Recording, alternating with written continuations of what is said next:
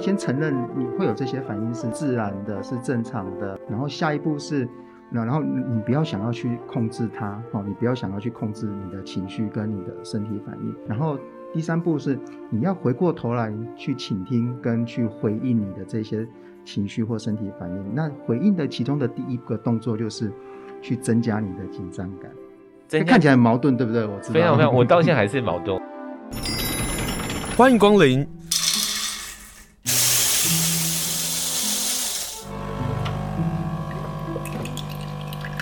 今天的盛情款待，请享用。今天访的是临床心理师李弘毅心理师，心理师好。好，呃，主持人好，还有我们各位听众朋友，大家好，好久不见。好是，但是在这样的疫情下，我们要见面总是有一些忐忑。今天邀请临床心理师来上节目呢，是我们来谈谈，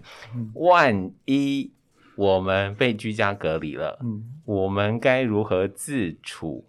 我我觉得这个事情要讨论的，比如说有人说讨论补助啊，好，反正政府会有补助嘛，对不对？然后有一些程序嘛，嗯，光是在等哦，你要不要做 PCR？你要不要等到救护车啊？那个等待那个时间，心里的那个焦虑、焦急，也是一种心理的状况，对不对？心理师？呀呀呀！这当然，我我想这当中有很多的不确定啊，对，有很多的不确定。那我想，其实我们身处在这个年代，哈，遇到了这样子，甚至可以说是百年 难得一见的疫情的一种，哎，特特特特大的疫情的状况。上次最大的应该就是西班牙的大流行嘛，一九一五年，算算也有百年了。呀呀呀！那当然，我想在这个过程当中，嗯，不会有人说是呃准备好的啦，甚至也没有可能也没有准备好。预期得到的这样我觉得从上到下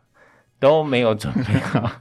包括我现在每一天跟大家说这样的疫情消息啊，你说我真的准备好吗？我唯一准备好就是每天要做好个人的健康维护这样子。但是如果真遇到的话，你问我准备好、嗯、没有啊？怎么可能我临时也没准备好。零食很重要，零食很重要，零食很重要，零食很重要。所以今天访问完了，我一定要开始去买零食，然后买药包，这样啊、嗯。好，所以我们当我们在谈论这些话题的时候，第一个问题就是，我们必须要坦诚，我们自己没有准备好吗？呀呀，嗯，其实像像现在大家都常常会谈到嘛，就是说，哎。其实有的时候，我们现在就有点像躺平的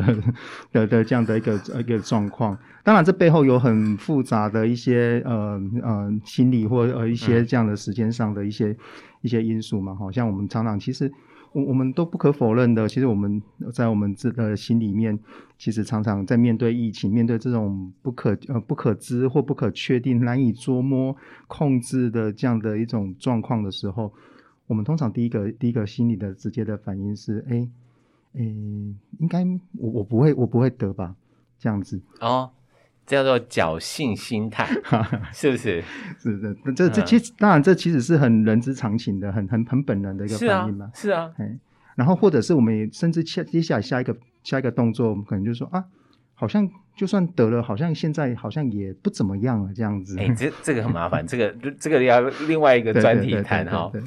好，就是一个是说，好像根本没有跟我没有关系。比如说，我每天还是会看足迹图嘛，然后就确认有没有跟我有关系。然后第二个就是您刚刚讲到，就是嗯，好像就轻症啊，无症状啊，所以我们就轻忽了。嗯，呀，然后甚至我们还有另外一部分是我们也我们其实也会有点无意识的去观察我们周遭的人的反应。奇怪，如果当看到旁边的，哎，还是一样每天很开心的上餐厅，然后还出出门去在那边玩，我们就觉得，哎，这好像跟报章杂志，或者是新闻媒体，或者是每次防疫会议，他们在列出来的那一大堆，我们好像会突然间意识到，好像好像处在两个不同的世界那种感觉。这种感受啊，如果大家去台北啊，你一定会感受很强烈。你就觉得，哎，你们台北不是很严重吗？为什么台北人还是这么多在那拍拍照、拍拍照？嗯，呃，花莲光是在前两个礼拜六、礼拜天，你就发现，哎，人突然变少了，就是大家有在那个焦虑啊、哦。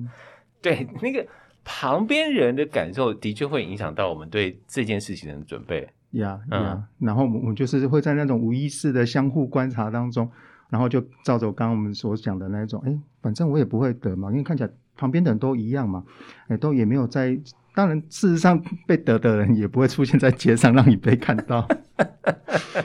重点是被得的人也不会说我贴了一张纸，当说我是感染者这样。对啊，呀呀呀。那当然，我我我觉得有很多的这一种呃，我们呃内心的那一种呃转折状况，以及我们去观察的那种经验里头，我们就好像会跟呃，好像在疫情里面的生活。呃，会有一点，呃，就是去，呃，我们我我我不我不想就是很直接说，那个其实就有点像在呃否认或逃避的一个一个状况啊。当然，这也并不是说、我们就要一定要每天都要戒慎恐惧，然后都一定要常常处在一种惶惶不安的状况。我想那也大大可不必，哦，那也大可不必。啊，但是怎么样去在这样的一种嗯，其实我们处在一种就是一个历史状态的当中，历史危机状态当中啊，如何做好嗯，我们现在该有的一些心理准备，或是重要的。好，那我们先来谈一个事情，万一有人在这样的一个新闻或者像这样的消息当中，他的确住过于一种惶惶不安的生活状态的话，你有什么样的建议？这个建议其实非常的简单，第一个。那你关不要 对对关掉电视，你不要去接收过过量的，不要关广播，不要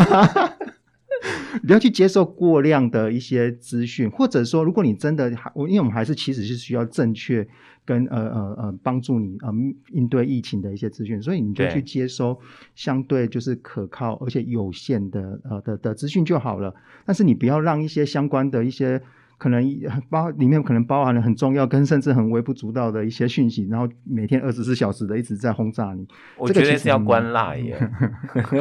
听起来就是我要关赖的感觉。嗯，嗯啊，其实有时候光这样的一个动作就可以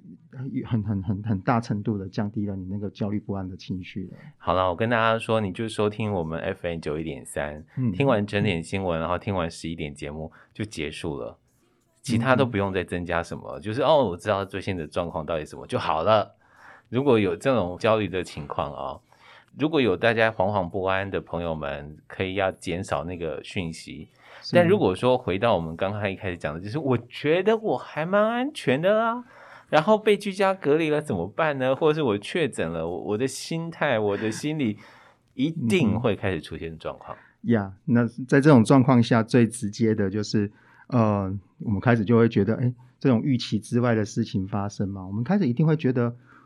突然间好像被丢到一种那种混沌的那一种混乱的状况里面，我们会开始觉得很很不安，因为没有什么事情是确认的。好，然后我们甚至而且他可能连感染的途径都不知道，我就不知道他为什么感染到啊，光是这一点就会很可怕哎。呀呀，然后我们可能也会开始有各种的担心、生气。呃，或许是担心接下来呃生活上的安排，嗯，哦，然后或者是对于哎为什么会得到这种感染，然后我们就是在那个寻找途径过程当中，我们也许很想要急着去确认，甚至它背后隐藏着一个动机是，我想要找到一个理由，或者想要找，或者讲比较直接一点，我想要找到一个可以怪罪的对象，嗯嗯，这都是有可能会出现的。但如果真的有怪罪对象怎么办？啊，是好的吗？嗯、我就说，比如说，好，我去参加了喜酒，我去喝参加了满月酒，啊，都是你，这样这样，这个这个又是一件好的吗？就是我真的找到了一个怪罪的对象。是是是，这个、呃、我们通常说要分呃暂时性的或是长期性的。嗯、呃，当然就效果效应来讲，短期短短期的这一件事情，就是找到怪罪对象，对个人的心理状况。或许是有注意的啊，嗯、但你不能放太久哦。对呀呀，如果如果你一直这样长期下去，其实对于你自己个人的人际关系，或对你个人的心理状况，哦，以及对于对于这件事情，比如说染疫的经验的这件事情的理解，他完全没有任何的注意。你讲到染疫的经验理解啊，那我可不可以就在我的脸书上或者什么样的 message 上开始写我染疫或者是我居家隔离的方法？或者是生活的过程，嗯、这算不算另外一种疏解心理压力的方式？呀呀，当然是。我相信大家现在可能已经有，也也许从国内外很多的，也许是不什么呃个人的呃影音平台啦，是社群媒媒体的上面，其实已经有看到非常大量这样的这些经验。有，我有我有看到我一个朋友就、嗯、就是录影哦，然后就说他发高烧，嗯、然后他确诊。嗯底下的朋友们都说他什么保重啊，保重啊，保重啊。嗯嗯、然后就想说，在那个当下啊，他贴这个影片啊，他的诉求重点，或者他的心理状况，或者他想要看到的到底是什么？我我想这个我我会想多一点，嗯、就是说他实际上做这件事情，希望获得的东西到底是什么？而我们在这个底下留言的时候，又是否能够对他有帮助？呃，我我我想这个可能呃比较有点复杂，而且也也会也会比较因人而异啦哈。那当然，呃，最最直接的就是，呃，他这样的一种呃一种分享，呃，有可能一一来有可能是呃他自己想要替他自己做一些记录。哦，然后帮自己留存一些轨迹。那当然，还有个另外一个部分是他想要重新的把他的一个经验放回到他的呃关系网络里面去。那或许想要寻求某一种呼应，或者去寻求某一些联系。那当然，这个其实这个部分，呃，某部分来讲，这个对于在被居家隔离的人而言是呃有有注意的。哎，我们我们其实还是会强调一个，就是说，因为居居家隔离这样的一个呃举措。它不外乎其实就是让人跟人与人之间保持一个呃隔离，一个疏隔，哦，然后就是去让你们的联系变成是困难的。那当然，因为我们现在在一个这样的一个现代科技当中，其实我们可以用很多替代的方式。那社群软体其实就是一个替代的一个方式，它可以帮助我们去呃进行这样的一个联系啊。当然，联系的方式很多啦，哈、哦，电话也是一种啦，呃，email 也是一种啊。当然，现在现代人很少在用这两种了，我们都用其他的大部分的社群软体的这样子。对，那要写什么啊？写什么？嗯，有有这个这个在有关乎在心理上面的。要担心的事情吗？你是说写的人他对他要写写出我要写什么，或是我要记录什么？嗯，这个看你你你自己想要写什么就可以写什么。我我，我这么问的原因是因为啊，我真的是看到朋友的状况，嗯、我就在想说，他写这些，呃，嗯、老实说啊，对于观看的人会不会有负担？呀，yeah, 绝对会有。对，就是我们我们观看的人会处在一种微妙的一种状态底下，就觉得。呃，因为被隔离者某个部分程度来讲，我们都其实会陷入一种，比如说群体跟个人利益之间的一种呃纠纠葛当中。嗯，所以某部分呃被隔离的人，他就像是为了呃某部分我们现代社会呃现代社会当中就会去推崇他说他是为了一种群体利益，而就像是被献祭出去的那一个人的这样的一个状态。我没有这样想。哦哦，对，OK，那那可是对于某。我现在在旁边呃观看的人，或者是说那些所谓的健康的人而言的话，我们在面对这一群这一群被隔离的人，有有可能，我只能说有可能。哎，可是如果是有可能这样想，嗯、其实是正面是好的。我的认知是这样，但是我们可能会有一种负罪感哦哦，因为他是为了我们而去去被隔离，这是一种有可能。嗯，因为他乖乖他乖乖的居家隔离，就会减少更多的传染。呀呀，所以我们有的时候可能会觉得说，哎，当他在分享某一些事情的时候，我们不得不去看，这是另外这是一种可能性。当然，人的心理状态有很多种，我们也有可能是反而也也会采取另外一种刚刚好极端相反的一种心理动作，就是拒斥。你不要跟我讲那一些。就那那那那这其实也是会呼应到前面那一个前面一开始我们在讲的那种心态，因为我不会得。可是如果你告诉我你得了，哦、这你就你你的确诊其实是突破了我对于我自己不会得的幻想。嘿，哇，那真的是很大的问题耶。嗯，也就是我一直以为我是在一个安全范围当中的人呀，可是却没想到我身边的朋友，对我的亲人、我的朋友得了。但这个这个其实一直在提醒我，我我我我其实是危险的。它就是有点像是我们一开始会关注的是，比如说花莲市，或者是到了寿丰乡、吉安乡，到了光复乡，嗯嗯、突然觉得那个离我们好近好近。呀。可是当如果他已经进入到我们的生活圈、朋友圈里头的时候，嗯、那个逼迫性会更强烈。呀呀呀！所以，我们很有可能会在这种矛盾的一种心情当中去反复的出现啊。我们有可能一开始就选定了某一个特定的立场，但也有可能我们会在这些不同的心理状态当中游移着，这都有可能。所以，我们要先，如果真碰到的时候，我们要先去承认我们现在的心理状况，不要去否定，或者不要去批评，或者是呃有错误或者是价值观的判定，你就让它存在着。Yeah. Yeah. 呀，我我觉得这是同时两方面的，一方面去觉察我们自己，我们我们自己在呃在这个行表现出来的一些情绪行为或心理行为的一些状态的的呃的状态是什么。然后另外一方面也要对于呃我们也许呃比如说跟那一些在居家隔离的人的一些呃回应，可能看到他们的一些事情，然后看到他们一些经验，甚至是一些情绪的时候，我我我觉得我们要关切，但是是以一种不过度敏感解读的方式去去去理解。心理师不过度敏感解读，你知道这个是有多难的一件事啊？Yeah, 我们都很难有同理心了.不过度敏感解读是太难了。Yeah, 但是这个要放在我们心里，嗯、就是说，我们说任何的话，留任何的言，嗯、都必须要把这个给放进来。如果你不知道留什么.就不要留吧。嗯、我很怕有人说加油，嗯、或者是如何如何，然后想说，嗯、你与其这样，那干脆就不要留。Yeah, 就按一个心就好了哈。呀，yeah, 因为有的时候，当我们说加油，或者是认为对对方你说，哎，你应该要怎么样怎么样，其实这背后都隐含着有某一种，哎，我是健康的，然后你是有问题的，哦，然后我是上，你是下，哦、或者是说你没有保护你好你自己，都是你的问题。呀，对方收到的时候也会有这种觉得你我被苛责的感觉。呀。那他已经在，比如说物理空间上，他已经身体被隔开了，就好像在从你的那个话语的空间里面，他的那种心理距离又更更进一步的，反而不但没有促进那种联系的感受，然后反而又是更更被隔开的感觉。今天访问的是李弘毅临床心理师，心理师，如果我是被居家隔离的，我必须要维持做哪一些事情吗？嗯、作为一个心理师给的一个建议，第一个就是嗯。当然，就是先关照你的一个情绪的一个的状态。那其实就像我们刚刚前面说他讲的，嗯，有的时候我们会有一些，呃，觉得焦虑不安啦、慌张、混乱啦，甚至有一些生气、愤怒，或者有一种被遗弃的感觉。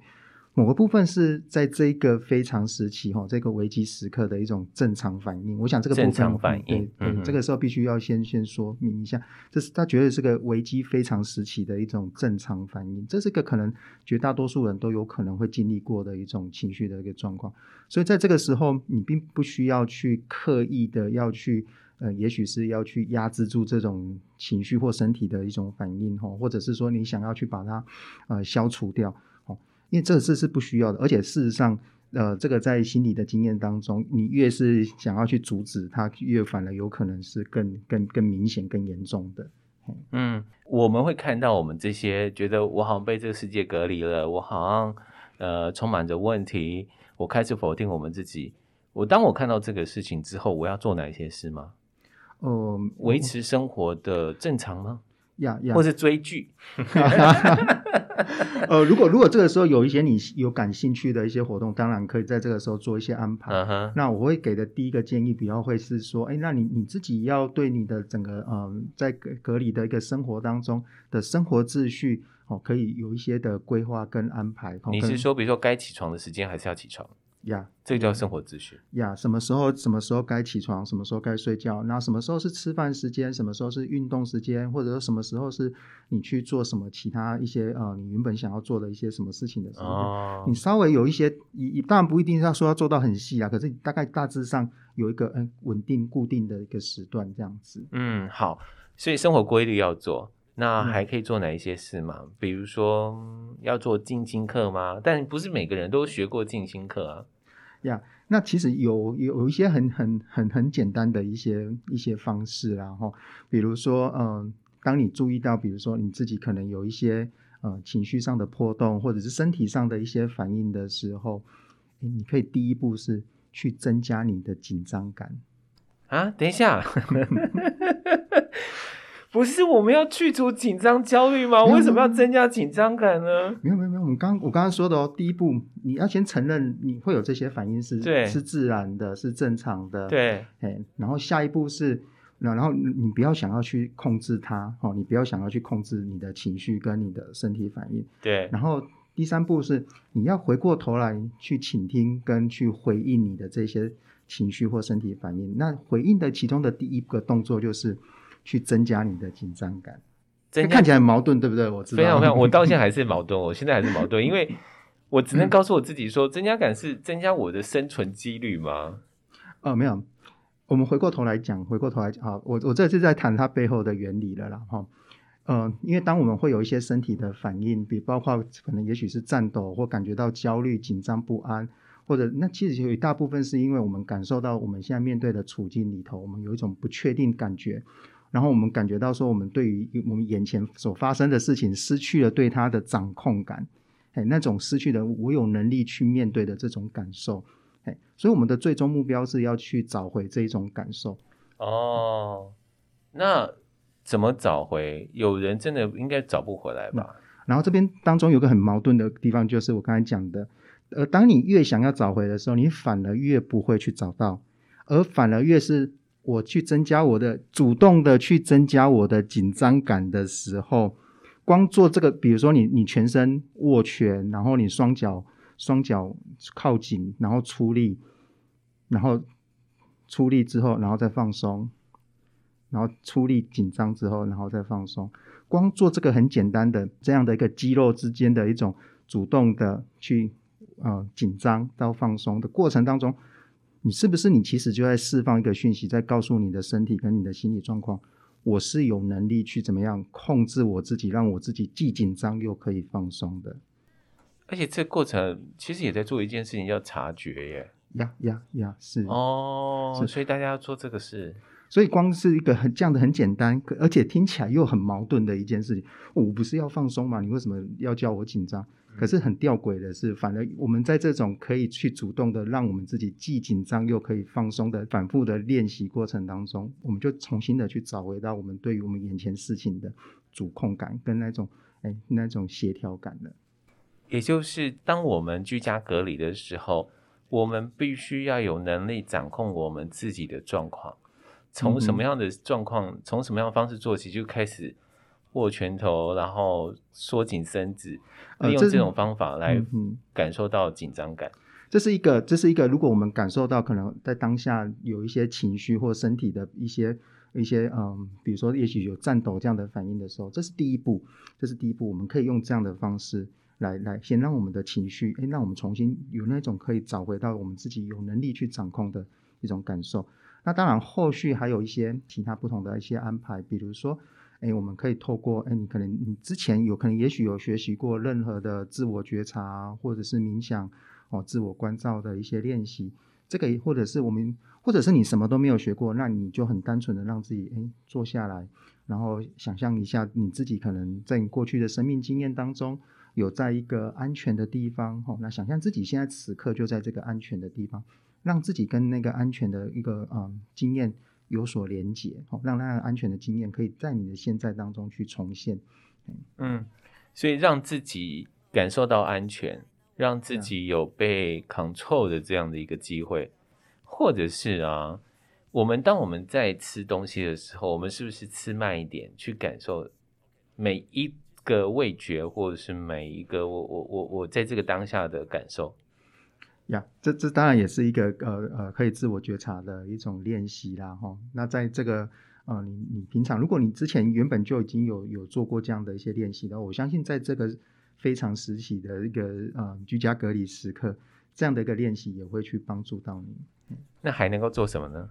哦，然后接下来，当我们接下来我们感受到安全的事呃事情之后，我觉得还有另外一件事情是去降低我们的目标，找到此刻。你可以做的事情，好，嗯，然后尤其是这个事情，尤其是这个事情是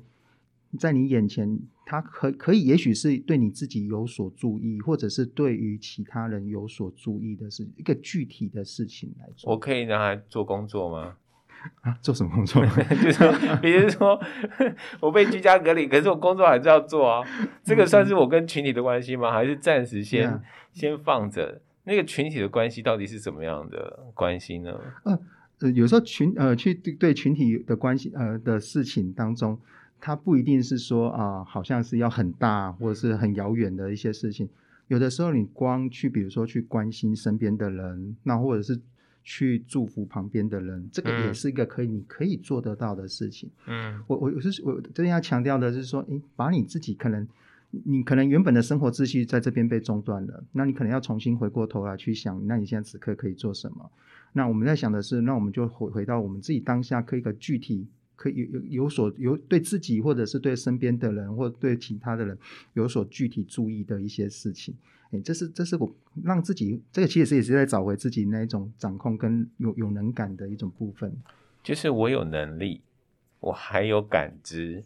可以去关怀别人。呀，嗯呀，那这个。当然也又又牵涉到下一个我们可以做的事情，就是去保持联系的这一件事情。哇，那个问题来了，就是 保持联系不一定是件好的事啊。哦，我昨天当然是只说透过一些替代的方式，我们因为当然说，当然我们因为可能居家隔离就是已经被被我们在物理空间当中已经是被限制住了。对，哎，那我们当然可以透过很多的方式，电话或者现在很多的一些社群媒体的一些嗯、呃、联系方式，这些其实是都都有的。哦，嗯、就不要把自己给关起来就对了。Yeah, yeah, 当我们被关在一个小房间里头.没办法跟家人接触，没办法出门的情况之下，yeah, 我们还是要维持跟人的这个联系。呀呀，啊，当然这个是你你在你觉得有有有需要的一个状况下，然后因为我我也相信人在面对这种被被隔离的一种状态，嗯，每个人的反应可能会很很很不一样。有的人他可能会很需，应该说绝大多数人应该还是会很需要这样的一种相互联系的一种状态。但如果说当我在居家隔离的时候，有一些其他的情绪进来，或者是联想到其他呃过去未曾被挖掘碰到的伤痛的时候，呀，这当然也非常有可能，因为呃居家隔离的环境。其实，首先最直接的就是一个孤独跟一种可能感觉感受到被这个群体抛弃的经验。嗯，那这个某部分，其实我们会过去会说，这是比较可能会勾连到，如果有一些人他在过去有一些呃，也许是创伤的一些经验的话，那更容易去跟他过往的这一些经验去有有有所关联，甚至是去跟当前眼前的呃处境是会有一些加成放大的效果的。嗯。嗯所以，如何让自己安心，就是在这个面对我们都没有准备好的前提下，我们要去做的事情。嗯、好，我现在被居家隔离了，可是我只是在一个房间嘛，我还是有家人啊。嗯，那嗯，这跟家人的联系或者这个团体的联系，会不会也是另外一个要面对的课程？包括家人。嗯哼，呀，我都会说，嗯。这个呃，疫情下的一种生活，它是一个非常的一种时刻。那疫情本身会带来了一些直接的一些影响，那也有一些是相，我们有有一些是等于说我们会是，反而不是直接从疫情，可是是从疫情我们人类对它的回应，这包括了就是像居家隔离这样的一个事情，我们从我们反而是从回如何从它的回应当中再去得到的一种新的体验跟经验。那在在这个过程当中，当然我们会很直接的去观察到，的确，呃，在国内外的一些呃研究的例子当中，的确也看到，哎，我们会发现有一些呃，好像有一些心理的一些呃状况啊、呃，或者说心理卫生的一个状况去发生。嗯，但我们也会去留意到，这往往其实不一定是直接疫情造成的，而反而有可能是。呃，疫情它放大了原本你们或者是激化了你原本就已经存在你们这个家庭当中的一些某一些关系或情绪的议题。比如说，我看你就是不爽，以前呢就按耐着不放，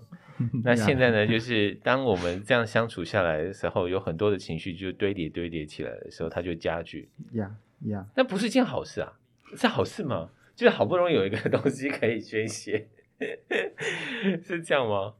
呃，好不好是要看，或许要看整个过程跟结果。嗯，那呃，我我但但但我相信，如果已经有处在原先就已经处在某一种呃隐藏着某一种关系或情绪议题的对的人里头，然后因为疫情又再进一步的去激化他们在这种矛盾的关系或者是难受的关系，然后。更进一步的有一种嗯很痛苦难受的情绪的浮现，我相信在这个过程当中的人绝对不会觉得好受的。对，那但是这样的一个情绪的经验、关系的经验，它最终能不能有机会得到面对跟得到转化，这个我觉得要看当事人的某一种他愿不愿意有这个机缘去去好好的处理了。嘿。这个会牵涉到说，那后续他们自己怎么样去去转化这样的一个经验，然后能不能在从这个经验当中有所成长或有所不一样？就像我们没有办法站在事后之见，然后就回过头说，哎，我前面的受苦是是有价值的，嘿，那我们一定还是要想办法有机会可以度得过前面那一段受苦的。有建议的方法吗？或者是说，就告诉我自己，我就忍住一切，后来一定会很好。是这样吗？忍忍当然是一个选择，然后你你可以选择，你就是度过过去之后，老实说会不会比较好？我们这没有人可以保，没有可以保证，甚至也有可能，也有可能因为嗯这样的一种激化，然后他甚至那种呃某一些身心的一些症状反应出现了之后，可能还搞不好他还缩不回去了，这个时候搞不好还会需要有专业的。人来介入去处理，这这也说不定，哎，这这也说不定。那有建议的方法可以做吗？比如说，啊，我我觉得问候都是一件很危险的事情，是，就是比如说早上啊，就你起床了吗？你还好吗？问多了，嗯哼，居家隔离者只能会可能情绪就整个就起来了，嗯哼，这这是一件很难的一件事情，就是当我们从个人然后进入到团体的时候。进入到家庭的关系的时候，嗯哼，那真的是每个案子每个案子的不同的状况，呀呀，嗯，哦，这边的建议是你你就以以你们在呃疫情前的关系，嗯、呃，为一个标准好了，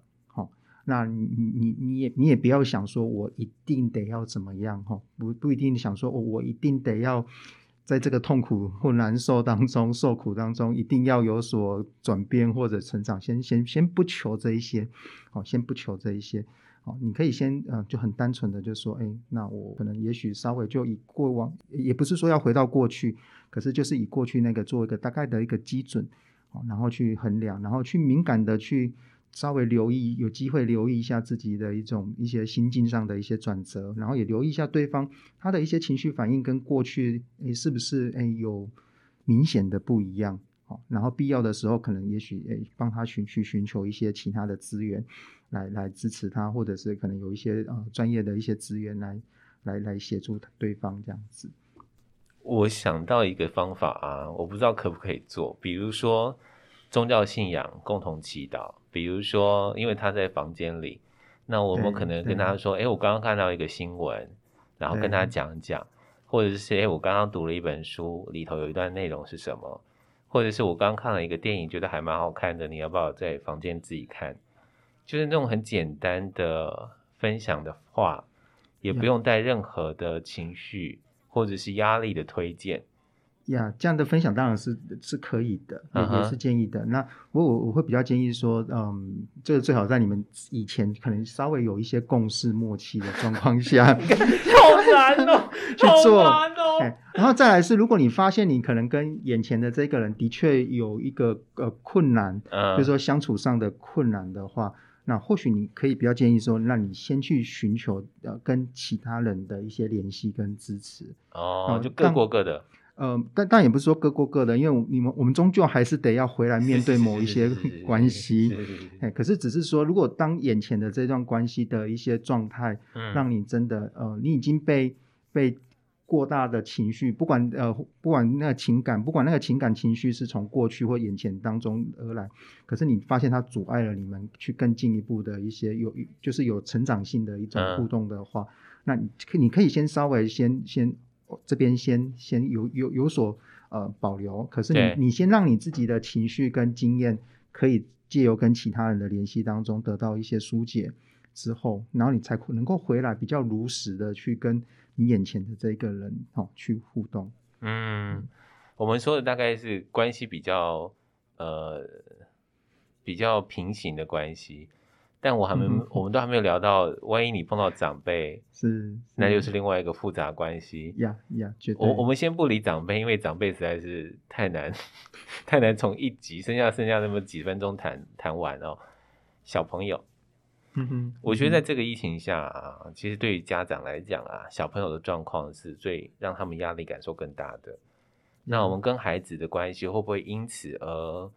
呃增强？所谓的增强就是负面增强，那我们做家长的怎么去面对孩子？包括我们很担心孩子在这一波的疫情上被感染的时候，这怎么因为你自己有小孩嘛，我我 我也是很好奇说，在这段时间跟孩子的相处，嗯、应该说这个不管是我个人经验，或者是国国内外的一些研究啦，哈，其实也都发现哈。增强并不会只有负面增强，也有可能会有正面增强。欸、我我的确，我对于有正正面增强这个消息，我都觉得感到疑惑。哇，我真是负面人格。啊，